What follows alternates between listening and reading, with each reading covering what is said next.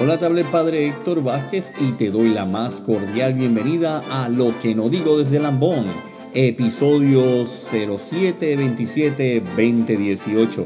Oye, hoy quisiera traerte a la atención una frase que es de Monseñor José María Escriba y de San José María Escriba, vamos a decir las cosas como, como, como se tienen que decir, y es eh, sobre la oración. Dice, que no sabes orar, by the way, esto es del punto camino, del, del libro Camino, punto 90. Dice que no sabes orar.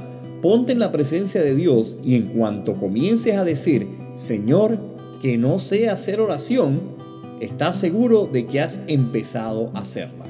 Muchas personas nos dicen, Padre, yo no sé rezar, yo no sé orar, eh, hago el Padre Nuestro, hago el Dios te salve María, pero yo siento que hay cierto vacío cuando yo digo las palabras de esa oración, como que, como que eso no me llena. Y yo veo que hay personas que por ahí rezan y, hablan con Dios y se, se siente que, que, su, que oración llega y la mía como que, como que es muy corta.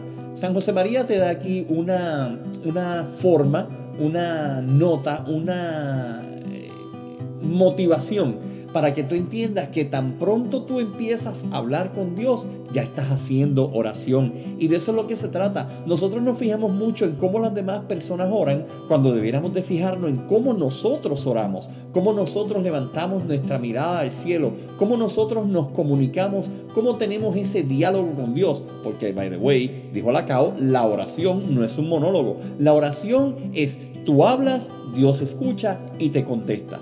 Muchas veces decimos, pero ¿cómo me contesta el Señor? Porque no estoy escuchando lo que me quiere decir o tal vez no lo estoy entendiendo. Yo creo que es mejor, que es más que no estás abriendo tu corazón, tus oídos, tus sentidos a recibir su respuesta.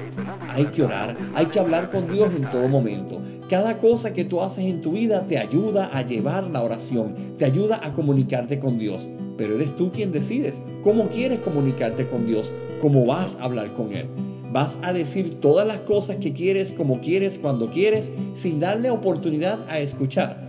Siempre tienes que tomar un momento en serio, un momento de silencio, un momento donde puedas recogerte para poder estar con Dios, para poder comunicarte con Él.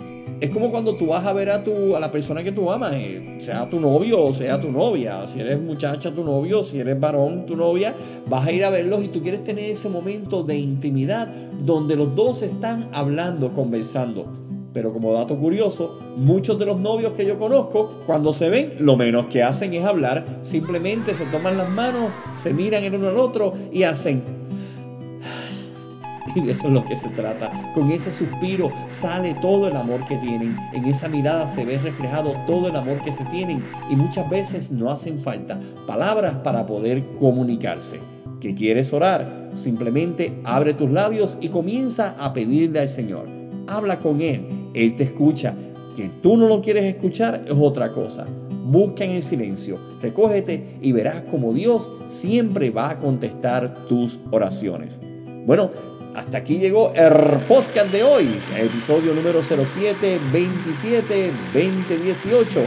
Y recuerda que volveremos por ahí a la menor provocación. Que Dios te bendiga. Bye.